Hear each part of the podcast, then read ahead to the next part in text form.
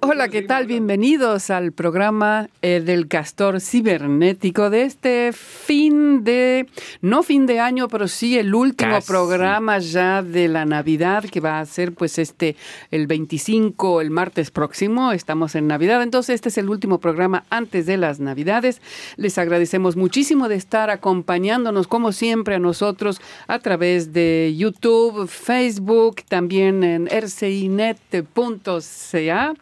Y como entonces lo dije al inicio, este es el programa del Castor Cibernético. Estamos un equipo muy reducido hoy, pero oh, cuán fuerte, ah, diría. Sí, sí, Podemos hablar tres días. exacto. entonces, bienvenidos Pablo Gómez Barrios, Leonardo Jimeno. Gracias, gracias. Entonces, estamos aquí pues ya en la víspera de Navidad y parece que este año no va a haber una Navidad blanca. ¿Qué es lo que está pasando afuera? Está ah, no solo acá en Montreal, sino desde todo el Canadá. En todo Canadá sí hay unas temperaturas eh, irregularmente altas para la temporada. Totalmente. Como fue hace un mes atrás irregularmente baja para la temporada. Sí, en noviembre. Sí. sí, bueno, pero lo peor dentro de eso no es que las temperaturas sean altas, sino que está lloviendo, está lloviendo mucho. Bueno, cuando las temperaturas suben ya no nieva, ¿no? Llueve. Pablo está lloviendo acá, pero en el oeste canadiense ya hay dos centímetros de espesor de hielo por la lluvia helada, que eso nosotros nos salvamos, parece. Sí, afortunadamente hubo anoche, exacto. Pero subió la temperatura rápido, entonces con la lluvia se fue descongelando, pero anoche yo salí a, tirar el reciclaje a las 11 de la noche, 11 de la noche y, estaba era una pista, una pista de patinaje. ¡Ah! Eso le tengo un terror para, para, para los aquellos que nos escuchan y no saben de qué estamos hablando, es que en el invierno acá no solo cae nieve, que es una cosa hermosa cuando cae liviana y uno sale a jugar y canta y hace pelotitas. Es, es hermoso, pero también cae lluvia helada, es decir, una lluvia pesada que es hielo en realidad cae al contacto con cualquier superficie y se congela. Bueno, y entonces, se hace una capa de hielo, bueno, en el caso hubo en el fue en el 98, 97, 98. el famoso el famoso la tempestad, de, de, hielo, de agua helada. y se, se, habían formado hasta 4 o 5 centímetros de, hielo, de hielo y tiró torres de alta tensión. En todas las, torres, las torres, no todas, pero una buena parte de las torres de alta tensión, pues que no pudieron resistir el peso. También había techos de, casas, techos de casas que no pudieron resistir el peso y se vinieron abajo también, ¿no? Sí, sí, no, fue un desastre porque aparte, bueno, no había energía eléctrica y acá las casas te diría que un 60% están con energía eléctrica para ser calefaccionadas. Entonces, en ese caso, había que ir a casas de gente que tuviera otro tipo de calefacción porque no se podía calefaccionar eh, la, vivienda. Exactamente. Esto es mucho más suave, sobre todo aquí creo que en, Montreal está suave, es pura lluvia, pero esa lluvia también trae consecuencias, creo que hablan de 40 centímetros a, a 50, entonces también empieza el desborde de, los, ríos, arroyos y las personas que viven en abajo, digamos, eh, pues hay peligros serios de inundaciones. Entonces no es una buena manera de festejar Navidad y parece que mañana sábado va a nevar y después de eso vienen las heladas. Entonces, bueno, disfrutemos hoy. Lindo cóctel, disfrutemos hoy, que mirarlo a Pablo está tan feliz. Pablo, 11 grados, eso es un récord aquí en esta, en esta época. Exacto, pero mira, yo suelo venir siempre en bicicleta a hoy trabajar, no pero hoy no me animé porque estaba lloviendo tanto y como decían, hablábamos de la lluvia helada, en bicicleta tampoco es el mejor momento para andar por las Porque aparte hay otra de las grandes eh, eh, particularidades canadienses es que se genera el hielo negro. Ah, eso es horrible. Y es, eh, son como fragmentos de hielo que están tan bien disimulados en el asfalto que uno no lo ve. Entonces genera accidentes. Claro, me acuerdo, me acuerdo de tu, de tu accidente también. Entonces la gente no lo ve y realmente hay un eh, una, serie de una serie de accidentes y, en esta época sube la cantidad de gente que va a las emergencias de los hospitales por sí, quebraduras. No, no, sí, es serio. En todo caso, por ahora la estamos pasando bien, es lluvia, entonces eh, no es eh, esta lluvia helada que causa tantos accidentes y no es por nada que las personas de la tercera edad que ya no son de la tercera juventud, esa es otra historia, se van a vivir durante todos los meses de invierno en Florida. Hay un lugar que dicen, los llaman el Quebec. Que, sí, Fort Lauderdale. Mm, eh, que es de los quebequenses, y canadienses. ¿Cómo lo llaman? ¿Los pájaros eh, madrugadores o algo así? De early birds. Sí. Porque son los primeros que se van allá a Florida, ¿no? Cuando comienza el frío y se instalan allá por seis meses. Llevan sus casas rodantes, se alquilan los terrenos para poner su casa rodante y la pasan muy bien. Y siguiendo con las fiestas, Pablo, hablamos un poquito la semana anterior o la otra, ya no recuerdo muy bien, pero creo que es un tema que eh, hay que, hay que conversarlo un poco para aquellos que nos están escuchando, sobre todo acá en Canadá, es que entra, ya entró en vigor una nueva disposición del Código Criminal con respecto al alcohol al volante y como esta época es de mucho alcohol, entonces, ¿de qué se trata esto que entró ahora en vigencia? Y bueno, esta, este cambio al Código Criminal con respecto al alcohol entró en vigencia este martes 18 de diciembre. Exacto. Y bueno, hay que recordar antes de, lanzarnos, que ya el código criminal había sido modificado, había sido cambiado cuando entró en vigencia el 17 de octubre, como ustedes recordarán, la, legalización de la marihuana. Entonces se agregó al Código Criminal el, consumo de marihuana como infracción eh, si te encuentran pues eh, que estás fumado eh, conduciendo tu, carro, tu vehículo, pues te pueden multar. Entonces ya hubo un primer cambio en la ley en lo que se en lo que respecta a la marihuana. Y el cambio que entró en vigencia hoy acá es con respecto al alcohol. Entonces quiere decir que antes cuando, y sobre todo para este periodo del año, ¿no? Muy de hay pues, muchas fiestas en las oficinas, fiestas por todos lados. Y bueno, y la gente pues a veces se le va la mano con el alcohol. Se le va la boca. Y, también. Entonces, eh, antes que se modificara el código criminal, eh, la, un policía, por ejemplo, podía detenerte legalmente, en el sentido si hay una, eh, una, infracción, tienes una luz quemada, en fin, algo que no tiene nada que ver con el alcohol. Eh, la policía te para y si antes de que se modificara la ley, si tú habías consumido alcohol, la policía no podía obligarte a pasar el alcotest. Es, ¿Ahora sí? Ahora sí. Con esta nueva ley. antes, antes podía hacerlo, pero tenía que tener una razón muy válida para exigirle a la persona que, pasara, el, alcotest. Bueno, yo me acuerdo, eh, eh, apenas llegué yo a Canadá hace 15 años atrás aproximadamente. Eh, me paró, íbamos con un par de amigos y mi hermano iba manejando volvíamos de una despedida de soltero. Mi hermano muy correctamente había dejado de tomar como a las 11 de la noche, eran como las 3 de la mañana. Y sin embargo, eh, había un control, no, había un control policial, pero un control solamente para el cotest. O sea que cuando se hacía un control eh, específicamente para eso, sí tenían, derecho, a ah, hacerlo, porque a mi hermano se le hicieron pasar. Sí, sí. De acuerdo, pero ahora, aunque pero fiesta ya estaba, o no fiesta... sí, ya eso estaba decidido que era para el alcotest. Exacto. Pero puedes tener una, un faro quemado, puedes tener una luz que no funciona y te paran por eso y no te podían en ese momento exigir. Pero hoy sí, eso es lo nuevo. Lo nuevo es que ahora sí te pueden inmediatamente pasar el alcotest y ese es el cambio, digamos, en términos legales eh, que ha habido. Entonces, con la bastante importante aquellos que nos están escuchando acá de la comunidad latinoamericana en cualquier lugar en Canadá, pues estén muy atentos a tratar de no infringir esa regla porque las multas son muy elevadas si el alcotest da positivo. Sí, no, y aparte, si uno reincide, después le sacan el carnet de conducir. O sea, puntos. Cada vez que te paran y que tienes, cometes una infracción, pierdes puntos. Aquí tenemos 12 puntos, creo, en 15 puntos en 15 puntos ahora. Entonces, cada vez que cometes una infracción, que quemas una luz roja, que te pasas un stop. ¿A cuántos puntos ya no puedes conducir más cuando ya te queda uno? Cuando, cuando, o va para arriba. Uno empieza con 15 puntos y le van sacando dependiendo las, Con uno todavía puedes conducir. Sí, sí, sí.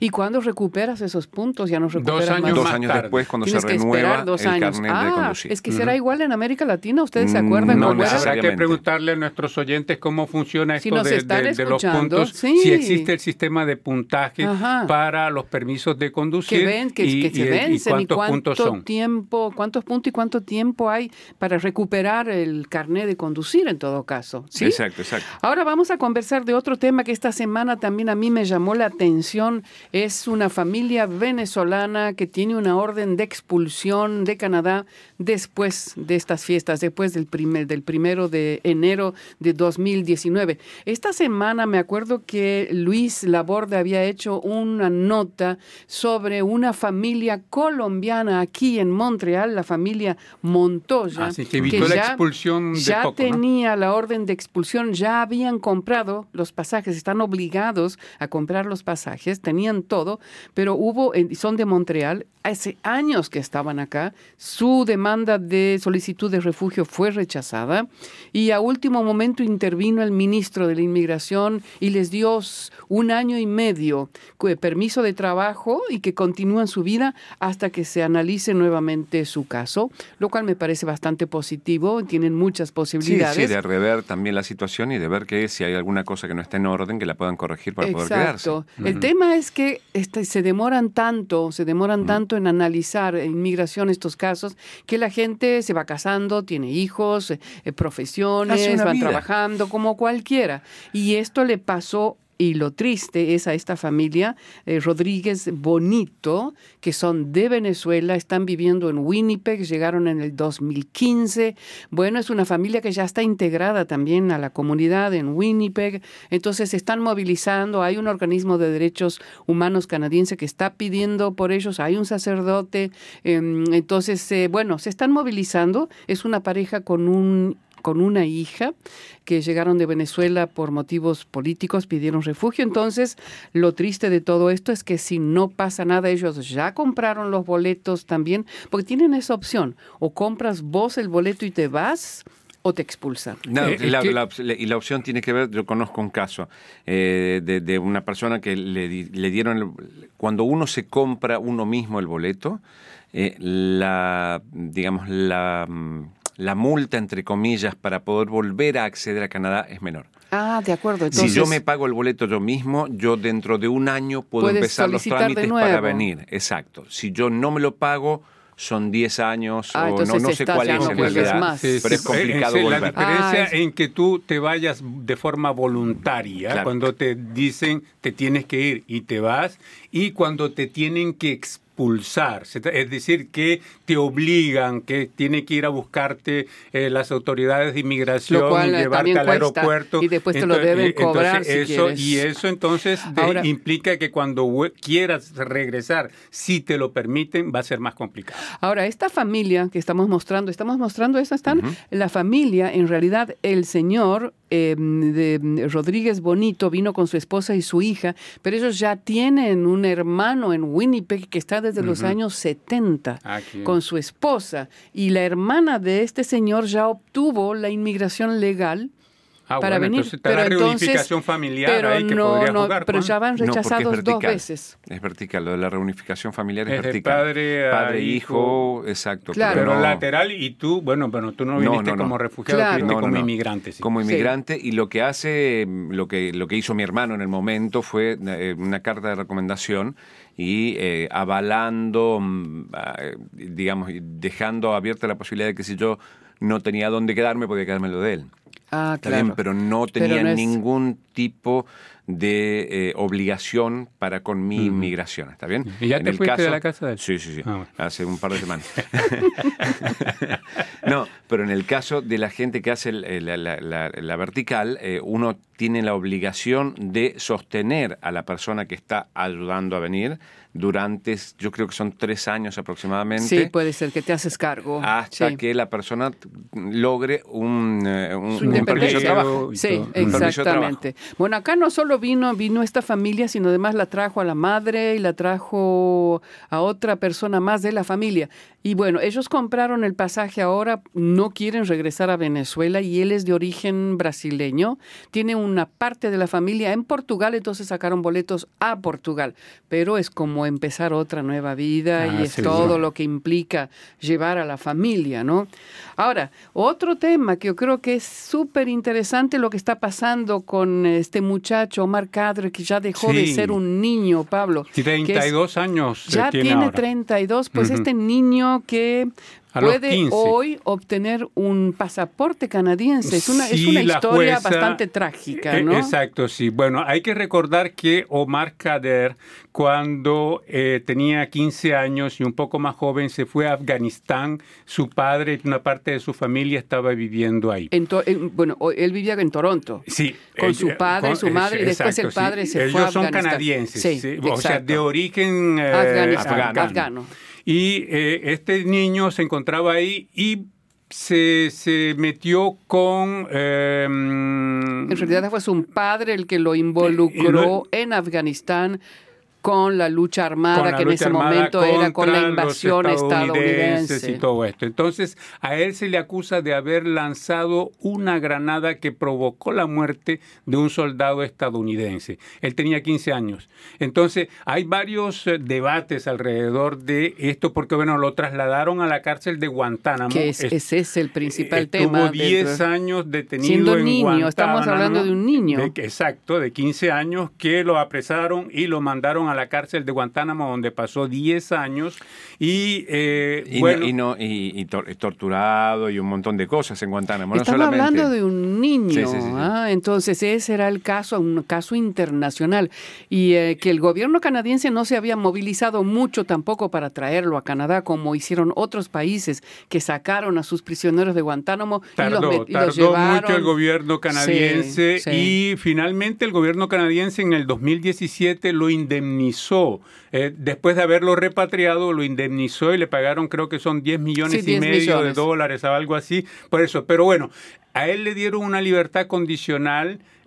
Pero ¿A dónde está viviendo? En, En Edmonton. Edmonton, en- Alberta. En la provincia, Provincia de de Alberta. Alberta, sí. Entonces, la semana pasada, justamente, ya habíamos hablado, él se había presentado con su abogado ante el eh, tribunal de la reina, el tribunal de la reina, Sí, como le dicen acá allá todavía, en, sí. en Edmonton, en la Alberta, y eh, él pide que se suavicen un poco las restricciones que, Que todavía pesan sobre pesan él, ¿no? sobre él, Sí. aunque esté en libertad, porque tiene una libertad bajo fianza, pero entre otras cosas no puede viajar sin país. autorización ni del gobierno canadiense para salir del país, ni de la provincia de Alberta pa- para, para desplazarse. Él tenía sus audiciones en Toronto, por ejemplo, entonces cuando viajaba de Alberta a Ontario, de- tenía que pedirle permiso a las autoridades de la, de la provincia para poderse desplazar. Entonces, pues tenía muchas restricciones. Y por eso está pidiendo el Y él está pasaporte. pidiendo el pasaporte, bueno, que se suavicen esas restricciones y que no tenga que estar pidiendo permiso si se quiere desplazar de una ciudad a otra y que se le permita tener un pasaporte canadiense porque él es musulmán y él Quiere la hacer la, la peregrinación que es obligatoria por lo menos una, Una vez, vez. en la vida para todo Seguro. buen musulmán. Él quiere hacer eso, pero para poder hacerlo tiene que tener un pasaporte que todavía no, no lo tiene. Entonces, la semana pasada, le, eh, Eso se una- saber un hoy, segundo ¿no? pedido, Sí. perdón, es que él eh, quiere que poder hablar con su hermana. Se le tiene absolutamente prohibido, su hermana vive en Estados Unidos y se le tiene absolutamente prohibido cualquier contacto con su hermana, telefónico o personal. Entonces, él quiere también que se le permita hablar con su hermana. Y él hizo ese pedido la semana pasada. Y hoy tiene eh, que y hoy, contestarle. esta tarde, Pues- acá en el, en el mismo Se va a tribunal, decidir- se va a decidir si se le suavizan la- la- la- Las condiciones y no. si se le Bueno. va a otorgar el pasaporte y si Perfecto. podrá eh, finalmente comenzar una nueva vida. Sí, exactamente. Porque él dice que cada día que pasa, él se siente como si estuviera todavía Prisionero. en Guantánamo. O sea, sufriendo eh, lo que sufrió en Guantánamo y, moverse. y- y con las restricciones que No, tenía en no exageremos, no. No, no exageran, no exa- Bueno, No, pero psicológicamente, cuando tú eres un chico de 15 años que te liberan a los 25, que te torturan y todo lo demás, eh, tienes, sí, sí, yo, sales de ahí marcado. Pero igual, no, no, no, la marca es absolutamente legítima, eh, no debe haber sido fácil, además debe haber sido horrible, no querría estar en su, en su piel, pero independientemente de eso, no es lo mismo que estar en Guantánamo cuando sabemos efectivamente, eh, en realidad tampoco sabemos demasiado, lo que pasa en Guantánamo. ¿Está bien? Y a mí me parece que es lógico que le den por lo menos la posibilidad de viajar y de verse con su familia y de viajar por Canadá. Posiblemente se lo van a dar, posiblemente, porque además no representa Quizás ningún con lo peligro otro, para con el tema del pasaporte ya sea un poco más complejo, porque, bueno, volviendo a, a, viajar a los, a, los lugares donde podría haber conexiones con, eh, eh, bueno, probablemente la, la, la justicia dará su veredicto. y dará su pasa. veredicto, exactamente. Antes de seguir, tengo aquí Sí. saludos, gente que está conectada con nosotros ya. Guilén April dice: Ah, fiestas. Hola, Guilén. A Saludos, ustedes Guilén. con o sin nieve, dice. Ah, ay, Pero no dice opino cómo que es más ¿no? bonito con nieve. Ella opina que es más bonito Ah, con yo nieve. también. Todos estamos de acuerdo. Yo también. Lo que sea, un abrazo desde Capelé, entonces Guilén April. Sí. Eh, Javier González Nungaray, feliz Navidad y un eh, muy buen año nuevo con mucho éxito para todos ustedes en RCI en las Américas. Elena Pitowski dice felices fiestas para todo el equipo de Radio Canadá Internacional en español. gracias. Y J.A. Leves, que dice feliz Navidad a todas y a todos. Así que eh, le retribuimos el saludo a toda Muy esta bien. gente que nos escribe. Muy en- bien, a todos. gracias. Y a los que van a estar con nosotros después en el programa rcinet.ca van también saludos, que no nos están acompañando en este momento. Hay otro tema que yo destaco y que es un tema bastante triste que sucedió esto en Columbia Británica. Una niña de seis años que estaba jugando en la escuela primaria, de primer grado, jugando en un patio con los otros niños de la escuela, se acercó un señor, no se sabe qué le dijo, se la llevó, la violentó sexualmente y la trajo de vuelta a la escuela y la dejó en el patio de vuelta. Entonces, hay un eh, policía de la Real Policía, Policía Montada, Montada, de sí. Canadá, que es uno de los más grandes investigadores en temas de abusos de predadores sexuales contra los niños, que está dando alguna ayuda y dice cómo hay que hacer para que los niños no caigan en manos de depredadores. Es una entrevista que pasó en el CBC eh, y él dice que, que- lo que es interesante de este hombre es que él dice qué tipo de niños buscan los depredadores. No son no es cualquier niño y que además dice que estos depredadores en general cuando lo, lo- lo- lo encuentran al niño o a la niña que ellos quieren, le dan un seguimiento, es decir, Claro. no es una cosa así espontánea. No lo hacen al azar, no, no, no, No, no. no, Y lo que dicen, dice entre otras cosas, que, es, que buscan niñas tímidas. Las niñas tímidas son candidatas para los depredadores. Entonces, lo que él dice que una de las cosas muy importantes que tienen que hacer los padres es hablar con los niñitos. Hablar con los niñitos, tener conversaciones abiertas. Dice, no se trata de asustarlos, Claro. pero sí de repetir esas conversaciones, que le entre en la mente de los niños sobre los posibles escenarios que se pueden producir con estos tipos. Y bueno, dice para y les aconseja a los niños una y otra vez que escuchen a sus cuerpos y que tienen derecho a decirle no a los adultos. Y entonces les enseña cómo cómo cómo los padres tienen que explicarle eso a los niños, enseñarles, bueno, que tienen el derecho a decir no a los adultos, hay que enseñarles a gritar, hay que enseñarles a hacer ruido y hay que enseñarles a no ser intimidados, no tener miedo a este tipo de personas. Da otro ejemplo, por ejemplo, dice enseñarles a los niños una palabra, una contraseña, que solamente lo saben el niño, la niña y los padres. Es decir, si hay un señor que se acerca y dice que viene de parte de tu mamá o de tu papá, porque tiene que llevarte con ellos, y la niña dice cuál es la contraseña. Que ya pasó un caso hace poco, la niña dijo cuál es la contraseña y el señor, el depredador, salió corriendo porque se dio cuenta que podría haber un problema. Entonces, está dando, este es lo que es interesante de este policía de la Real Academia, es que quiere ayudar a los padres y a los niños, y entonces está pues indicando cómo hacerlo. Bien, pero eso, y decirle a los niños que, bueno, pues, no van a, no, que no acepten ninguna invitación de Sí, desconocidos. uno, ¿no? uno eso se los Pero se ol- dice. pero además se si olvida. yo, eh, la, la- la historia es la siguiente, y esto tiene que ver con eh, lo que se sabe, lo poco que se sabe de estos degenerados.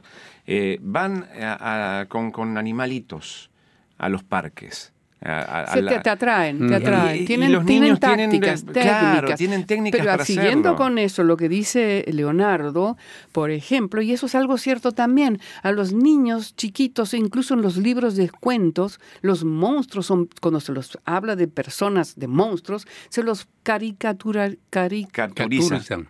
Caricaturiza. caricaturizan como monstruos cuando son personas muy agradables, en realidad que saben cómo atraer a los Claro, niños, son buena gente. Entonces un niño piensa en monstruo, piensa en monstruos, Exacto, pero no sí, en claro. ese señor que le está sonriendo, que Y es le muy está amable, el- el- que le muestra un el- un cachorrito juguetito de un o un caramelo. ¿no? Entonces Sí, sí, sí. ahí es donde y él dice que si se repite esas conversaciones con los niños, los niños van eso incorporando eso y además aprenden a gritar, aprenden a, a si hay Sí, algún sí, a decir peligro. no y sí que- Que en la autodefensa. Sí, exacto, sí, sí, y, de, y de chiquitos. Entonces dice sin, sin asustarlos, pero hay que jugar una situación donde se puede producir eso y cómo enseñarles cómo reaccionar, ¿no? Que es, que es muy importante porque estos problemas existen desde que la humanidad existe.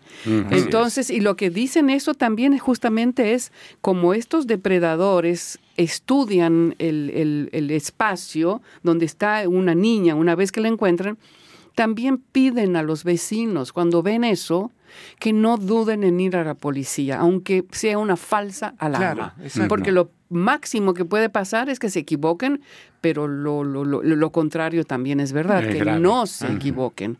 Entonces, cuando ven a un hombre merodeando por ahí, hay que prestarle atención, ¿no? hay que estar alerta. Y ese es el mensaje también para los adultos. Bueno, en todo caso, vamos a tener música en el programa. Desde ya les digo, es este canadiense de Vancouver, Michael Dublé. Bublé, Bublé. bublé. Es Miguelito Burbuja. sí. Mi- Ah, que- ¿De dónde sacas eso? Ah, De- porque- es es la traducción. traducción ni siquiera está bien traducido, pero es eh, Justino Castor, es Justin Bieber, y eh, Miguelito. Bublé es, Es Michael- Miguelito, Mi- Miguelito, Miguelito Burbuja. Burbuja. Él es el que está casado con una argentina. Está casado Sí. con Luisana, Luisa, Lo- Luisana Lopilato. sí, que es una actriz argentina, Sí. que estuvo viviendo una tragedia también con su hijo, segundo Exacto, hijo, que tuvo en un momento dado, siendo muy chiquito, un cáncer feroz. Entonces, él también cuenta la historia de cómo eso le cambió su vida, la, la- la enfermedad de su hijo. Y justamente él es, pues tiene, para los que no lo conocen, es un cantante al estilo de Frank Sinatra, Un me parece. crooner, como dicen acá, sí. un crooner, que tiene una voz bien particular. Bueno, y además él hizo siempre, desde hace años, hace canciones navideñas que las canta como un crooner. Y encontramos eh, una canción que canta en español, entonces de la Navidad, así que ahí está en el sitio de para los que quieran escuchar buena música navideña por el canadiense Michael Bublé. Entonces, podemos ir ahora con las cartas de nuestros oyentes. Pero antes yo quiero oír una, una notita insólita. Ah, que- sí, la que- insólita mía no le quiero dar mucho tiempo, No. pero rapidito la historia de este hombre que se los conté al principio antes de venir. Yo lo digo así para deshacerme y que no hablemos más Eh, de esto. ¿Cuál es, pa- cuál es, para cuál es, salir- cuál es? El presidente del Deportes Tolima Ah. eh, colombiano, Gabriel Camargo, afirmó este jueves que la Liga Femenina de Fútbol es un caldo de cultivo para el lesbianismo. Oh, boy. Siguen existiendo. atrasado, Siguen existiendo estos retrógrados. hombres. Siguen, ¿Cómo no, no, ni siquiera le digas hombre. Es pobrecito, Ay. es una criatura que no. va. ¿Es el director técnico del equipo? No, es, es, no es un dirigente, fue senador. Y es ¿Fue un- senador? sí, y es el direct, eh, es eh, presidente de Deportes Deportes Tolima. pero Deportes presidente. Tolima, que es un equipo de- del sur del país, un equipo pro- profesional que forma parte de, eh, que juega en el torneo colombiano de fútbol. Y finalmente, si fuera verdad que... Que ganó el Junior. No, no, no, pero aparte dice, el presidente de Deportes Tolima dice, Ah, el caldo de vale cultivo la para el lesbianismo no es rentable para los clubes y que en este deporte Ah. las mujeres beben más alcohol que los hombres. Pero ¿de dónde saca todo ¿Y eso? qué problema Pero además, ¿de dónde saca eso? En fin, eso ¿sabes qué es? Es ignorancia pura. Dice el presidente Camargo, no se olviden de dónde vienen sus hijos, dijo, le, le contestó a alguien, dice, una mujer o quiere que un futbolista le planche la ropa y le lave los platos. Ah, eso es también es. Excelente. Muy bien. Bueno, Bueno, perdón. Bueno, eh, sí, entonces, mi nota inédita. Mi nota ah, inédita. Tu nota. Sí, ¿cuál es tu nota, Pablo? es de un levantador de pesas de eh, la isla del Príncipe Eduardo, Ajá. allá vecina de, de New Brunswick, donde, Ajá. donde vive nuestra amiga. Entonces es un, un levantador de pesas, Noah Manning, que el 27 de octubre pasado levantó 260 Rompió un récord sin kilos. saberlo, ¿no? Y, y- y y levantando sí. los 260 kilos, rompió un récord mundial. Párate, son Mm, 260 kilos. Sí. Y, ¿Y lo levantó hasta arriba? y- sí, sí, sí, sí, o sea, lo levantó. Él había primero hecho, levantado 255. Lo que quería él, su objetivo era romper un récord nacional. De Sí, Canadá. De Canadá, exacto. Entonces él levantó 255 kilos y lo hizo sin ningún problema. Eh, después en- en- son cuatro ensayos. En el tercer ensayo levantó 256 kilos y le quedaba un ensayo. Dijo, ah, bueno, ¿por qué no? Póngamele cuatro kilos más. 260. Póngale- y entonces le, le pusieron 260 kilos y los levantó. Bueno, y estaba muy contento porque él lo que quería era romper un récord mm, nacional Canadiense. canadiense. Y resulta que en ese torneo donde él estaba había alguien de el, um, La federación, de un ¿no? árbitro internacional Ah, que estaba en el lugar y que reconoció. Le reconoció, le ese- homologó el homologó. Pero el el levantador de pesas no sabía. Entonces, semanas más tarde, él empieza a hacer una búsqueda en internet porque quería mm, saber cuáles eran los... Estaba buscando un nuevo objetivo, ¿no? Entonces él se decía 260, pues vamos a ver cómo estamos con los objetivos y quiénes lo tienen y todo lo demás. Y hizo una, una búsqueda en internet y se dio cuenta de que él era el campeón mundial. Esta parecía ya como Sí, el campeón sí, mundial. porque el Ah, árbitro caramba. lo había validado. Entonces ahora tiene que hacer 261 para batir su o, o propio récord. 260.5 y, así. Entonces era campeón mundial y ni siquiera lo sabía, lo supo semanas más tarde que ¿Y había y roto cuál un récord mundial. Cuando uno es un réc- hace un récord mundial, ¿qué premios recibes?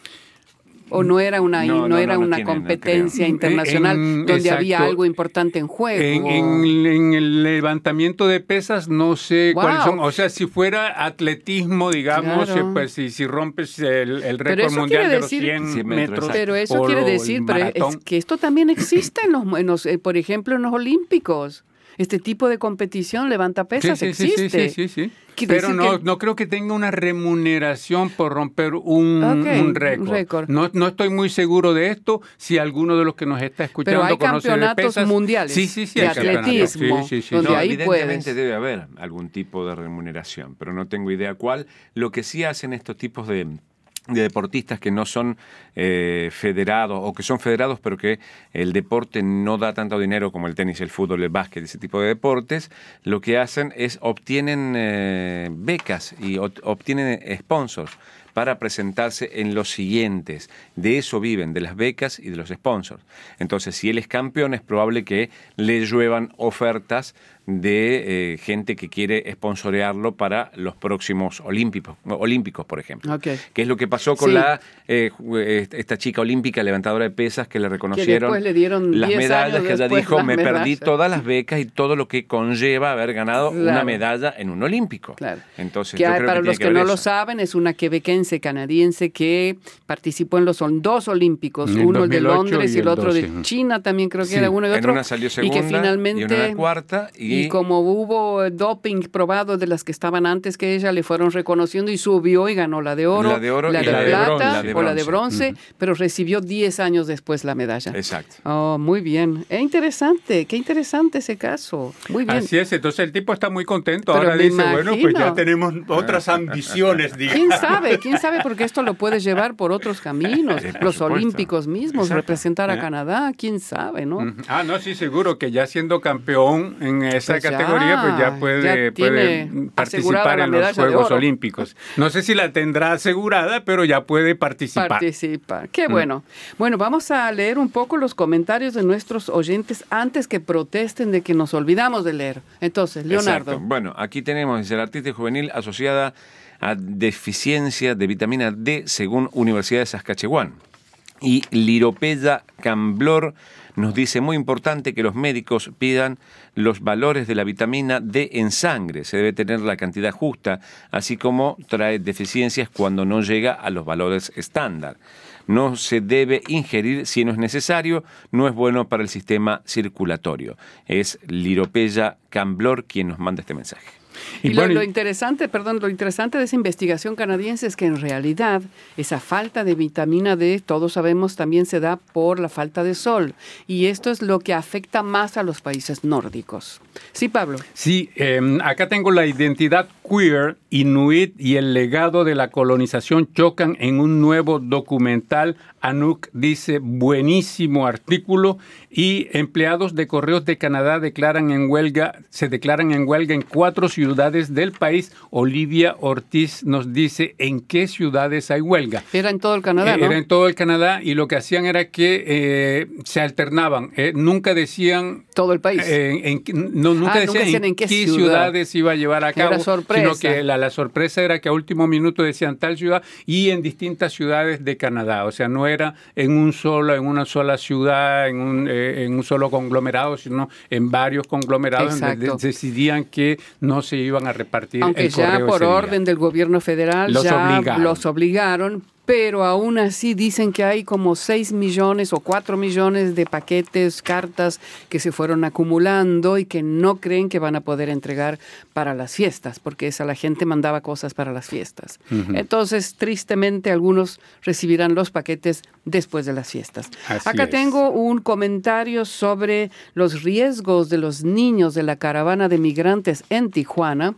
Nos escribe nuestro amigo de siempre, Javier González Nungaray, y dice, creo y analizando este artículo relacionado a los niños migrantes en Tijuana, su situación física y mental están en una posición muy difícil. El viaje desde su tierra, el trayecto hasta, hasta Tijuana, ¿por qué pone Tijuana BC?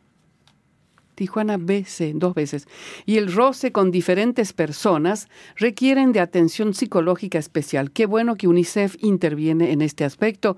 Un abrazo para todos en Montreal desde Guadalajara, México. Javier González Nungaray. Muchísimas gracias, Javier, como siempre, y muchas felicidades. Y preguntémosle a Javier justamente qué significa el BC después de Tijuana. Sí, Tijuana BC, y lo pone con mayúscula, BC. British Columbia. sí, es lo primero que digo British Columbia, pero bueno, es está, en, está en la frontera con Estados Unidos. Aquí tengo un mensaje sobre la noticia del tarot, un lenguaje del presente que descubre potenciales. Juan Enrique Tomás García nos dice, yo me tiro el tarot para saber del amor algunas veces. Y si me ah, aciertan, caramba, sí. y, si, y si me aciertan, pero todo depende de la echadora de cartas, dice. No creo que sea ninguna estafa, me han acertado muchas veces, el problema es saber con quién te vas a gastar el dinero. Aunque a mí ah, me lo hace una amiga que no me cobra nada. Así es ah, fácil también. Gratis, sí, bueno, bien. Este era el mensaje entonces de Juan Enrique Tomás García. Acá tenemos los músculos que no controlamos conscientemente. No sé si es una noticia, si es un reportaje o quién lo hizo, pero yo lo dice. Por favor, asegúrense de dar la información correcta presentada en el título, o al menos cambien el título. No me acuerdo No entiendo y no sé por qué eh, él hace esta... ¿Quién escribe eso? Yolo. Yo lo podría haber dado un poquito más de detalle al de, explicar, digo, porque a veces uno ya es lejano y no, el tema está lejano y no se acuerda, ¿no? Exacto, y habla de los músculos que no controlamos conscientemente. Yo tengo acá dos cartas que llegaron de Cuba, voy a nombrar solamente las personas que nos mandan. Es Basilio Mendoza Santos, de Ciego de Ávila, y Rafael Reyes Plaza desde Santiago de Cuba. Muchísimas gracias por estos envíos. Leonardo. Sí, tengo más noticias en este caso. Eh, cine canadiense, Le di la mano al diablo, dice esta. La famosa ¿eh? película, sí. Y Renaldo Acevedo dice, ¿por qué no puedo ver el video Shake Hand with the Devil? es algo que me interesa para ilustrar a otras personas, inclusive a mis hijos, sobre las barbaries que hace el ser humano y de lo cual tenemos que cuidarnos y nunca hacer la vista gorda. Esto es Renaldo Acevedo. Romeo Daler. Romeo Daler. El famoso general Romeo Daler que estuvo en la guerra, comandaba en realidad las fuerzas que se encontraban en Ruanda, en el conflicto en ese momento, Ruanda y eran los dos países donde se entremataban las poblaciones y el... Eh, los Hutus y los Tutsis, creo Los Hutus y los Tutsis, exactamente, y que salió muy, enfermo de ese lugar por todo lo que había pasado y después pues incluso hubo un intento de suicidio de esa parte y han hecho una película. Y él escribió primero un libro y de ese libro creo que sacaron el guion de la, película. Eh, última entonces, último comentario Pablo que tengas sí, ahí. Quebec revisa examen de licencia de conducir para no confundir a los inmigrantes Gladys Peralta dice, soy ciudadana canadiense, ¿cómo prepararme para conducir buses en la comunidad urbana de Montreal? Es una pregunta que ella hace, pero yo creo que es directamente a la comunidad eh, urbana de Montreal que tendría que hacerle la pregunta. Depende de qué tipo de buses quiera conducir. Si es el bus tipo, tipo STM, la Sociedad de Transporte de Montreal, tienen que hacer un curso para conducir que lleva varios meses y después tienen que rendir el, tipo de carnet para poder conducir ese tipo de buses. Si es colectivos escolares, es otra categoría. Otro tipo de autobuses. Exacto. Sí, pero ella habla de la comunidad urbana de Entonces Montreal. Son los autobuses creo que son los autobuses. Y aún en los autobuses de, la comunidad urbana de Montreal tiene los buses estos que son como, como articulados, que son larguísimos. Eh, esa es una conducción y tiene los otros buses normales. Entonces, pues hay todo una serie de, datos ahí que yo creo que es en el sitio de la comunidad urbana de Montreal ella puede encontrar la información. Perfecto. Ahora vamos a los temas que destacamos durante la semana. Leonardo, vos nos hablas de lo más buscado en Internet en Canadá. Exacto. Eh, esto es Google Trends, que es... Eh, el departamento de Google que hace las mediciones, nos ofrece todos los años lo más buscado y uno puede hacer, digamos, elegir qué es lo que quiere ver. Yo, en este caso, elegí lo más buscado en Canadá eh, en distintas categorías y, bueno, para aquellos que tengan tiempo y ganas de verlo, pueden eh, ir a la página nuestra y van a ver, en cuanto a las noticias, los más buscados en el país, cuáles fueron las noticias más buscadas, las 10 búsquedas top sobre tecnología, eh, por ejemplo, cómo y qué, las preguntas por, simples, por categorías. El cómo y qué. Las, las, preguntas, ¿cómo se hace? ¿Qué edad tiene el príncipe Harry? Pregunta, ah, La pregunta top del qué fue, ah, ¿qué edad tiene el príncipe Harry? ¿Qué edad tiene Dolly Parton? Esa es otra de las que y el tercero, por ejemplo. estar viejita, yo creo. Y después eh, eh, están las 10 noticias internacionales más buscadas en Canadá. La principal fue la Copa del Mundo y los Juegos Olímpicos. Eh, después, los fallecidos durante el 2018. Anthony Bourdain, el, chef que, se suicidó este año. Kate Spade, Mac Miller. Después, el, el séptimo arte, lo más buscado en películas Primero en el top ten está Pantera Negra, ¿eh? Eh, Black Panther, la película de Marvel, y después, bueno, información sobre músicos y bandas, personalidad y sociedad. Hay de todo, que tenga ganas, las 10 recetas, el que tenga ganas de distraerse un poco, ahí tiene todo tipo de información. Exacto, lo más buscado en Canadá en el año 2018. Yo destaco un tema, y esta vez voy primero que Pablo, siempre me pierdo. muy bien, muy bien. Destaco así rapidito un tema que es ¿qué te Peer, sería así más o menos, que es como una plataforma de traducción del conocimiento respecto a evidencias en materia de salud y es un proyecto muy interesante. Es una asociación global internacional que se originó aquí en Canadá, en la Universidad de Alberta y en la cual, de la cual participan médicos sudamericanos, africanos, por supuesto canadienses, para eh, respaldar colaboraciones basadas en evidencia y también para intercambiar conocimientos sobre prácticas y estrategias, y esto es lo interesante, de enfermedades no transmisibles. Ese es el punto central de esta investigación y sobre todo el acento está puesto en las primeras naciones de Canadá, de América Latina, de los países africanos. Y nosotros conversamos con eh, Ulises Panicet, que es un profesor en la universidad, es un médico y profesor de la Facultad de Medicina de la Universidad de Minas Gerais, donde pues estuvo explicando un poco, estuvieron reunidos en Toronto, hubo como 25 profesionales que llegaron a este encuentro para hablar de estas enfermedades, intercambio de conocimiento de enfermedades no transmisibles que son, por ejemplo, el cáncer, que son eh, las, la epidemia esta de, mm, ¿cómo se llama cuando falta el, azúcar en la sangre? ¿Tienes problemas? no, diabetes, que está afectando muchísimo a las primeras naciones canadienses en este caso, pero no solo las canadienses. Y ellos encuentran que estas enfermedades tienen puntos comunes en todas las primeras naciones. Bueno, esto es lo que destaco yo. Y Pablo, vos tienes ya también... Se acabó el programa. Lo menos vamos a decir, pero, pero, descubren que los efectos de antidepresivos pueden transmitirse de una generación a otra. Y Pablo entrevistaste a Marilyn Vera Chang y es una investigación muy interesante. Muy interesante, es una joven investigadora de origen peruano, de Piura, me dijo ella muy, muy contenta, eh, muy orgullosa de su Piura. Ella es eh, bióloga y se hizo esta investigación sobre em, los eh, peces cebra. Entonces, la idea era que estudiaron los efectos de la fluocetina, que es un antidepresivo que, que comúnmente conocido como Prozac. Entonces utilizaron Prozac, el efecto del Prozac a largo plazo en los peces, eh, de, en varias especies, pero en particular en los peces cebra y en el pez dorado, y se dieron cuenta de que el, eh, después de haber hecho la experiencia de que la, la fluocetina se transmite eh, de una generación a otra. Entonces, y lo mismo pasaría con los humanos. podría pasar lo mismo con los humanos. eso es lo interesante de esta investigación. este es el punto central. Exacto, que lo hicieron con los peces. ¿Y por qué con los peces? Porque la reproducción en los peces es mucho más rápida para estudiar las generaciones que con el ser humano, que es cada nueve meses y después toma muchos años. Entonces, eh, descubrieron eso.